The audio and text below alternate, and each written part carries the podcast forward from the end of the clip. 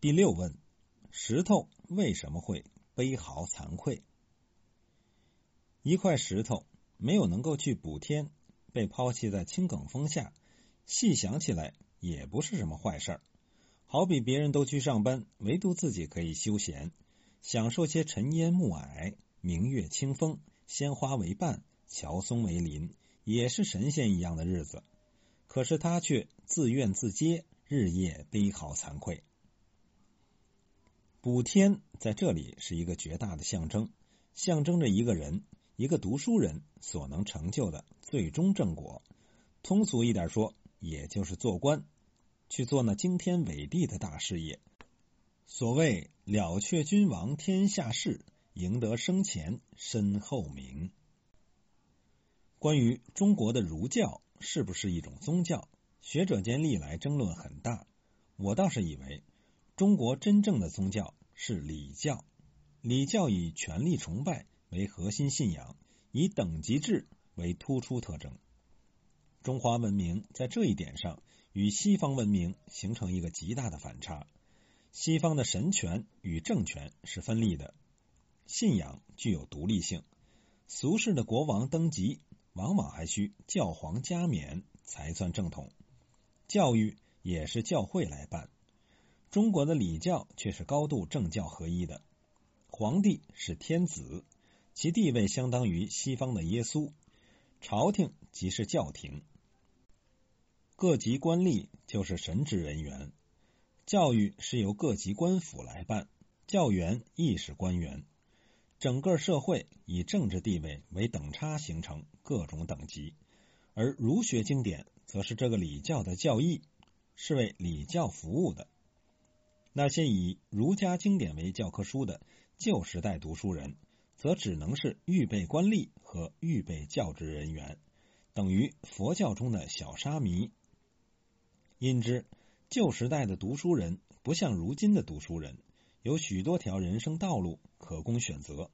他们当时只有一条道路可走，就是考取功名，做官，做大官。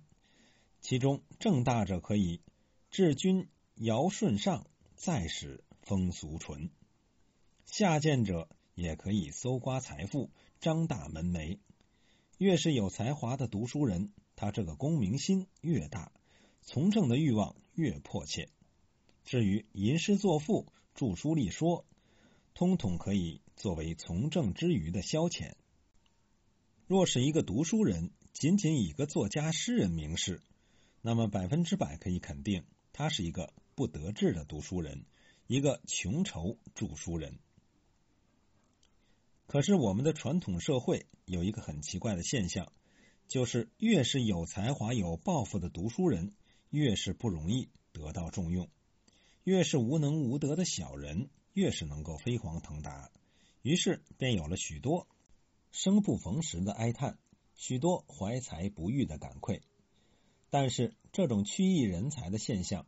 反而给中华文化发展带来极大的契机。那些绝望的读书人在感愧之余，从事著书立说、文学创作，创造出灿烂的中华文化。我们可以十分肯定的说，灿烂的中华文化其最精华部分，完全是不得志读书人创造的。孔子不得志，删定六经；屈原不得志。腹有离骚，司马迁不得志，著有《史记》；李白、杜甫不得志，而有《盛唐诗歌》；直至曹雪芹不得志，写出这一部《红楼梦》。如果我们把这一块被抛弃在青埂峰下的石头看作普天下不得志之各类才人的象征，我们就不难理解他那一种难言的痛苦。但是这种痛苦却又造就了一种绝大的转机。石头在绝望之余，要另寻另外的出路。既然上天无路，也许入地有门。于是他要到那万丈红尘中去走一遭，到大地之上那温柔富贵之乡游历一番。这一番游历使他有了新的发现、新的感悟。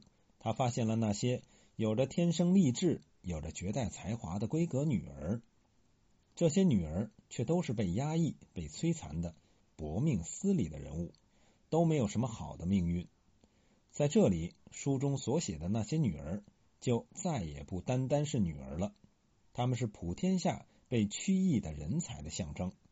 因之，我们完全可以把《红楼梦》一书视为一部为普天下被屈屈役的人才张目的著作。那么，这块石头在发现了这种大量存在的曲艺人才的现象之后，悟到了什么呢？他悟出了一个“情”字。他这一悟石破天惊，竟因此创造了一种崭新的宗教——情教。他便也成为情教的通天大教主。这一个“情”字，不是简单的爱情之情，而是统包一切人类美好情愫的大写的“情”字。他要用纯情、真情来作为处理一切人际关系的准绳，在这一个“情”字面前，众生平等，无有高下。这就从根本上与传统的礼教以权力为核心信仰、以维护等级制为突出特征的礼教划清了界限。前人早已指出，曹雪芹是立教之人，这四个字只有千钧之重。立教的是什么人呢？是基督，是穆罕默德，是佛陀，是孔孟，是老庄，都是站立在人类精神源头的至圣极贤。曹雪芹就是那一块被抛弃的石头，《红楼梦》就是情教的福音书。正是因为这一个光艳万丈的“情”字。曹雪芹才使古老的中华文明重新焕发出夺人眼目的特异光彩。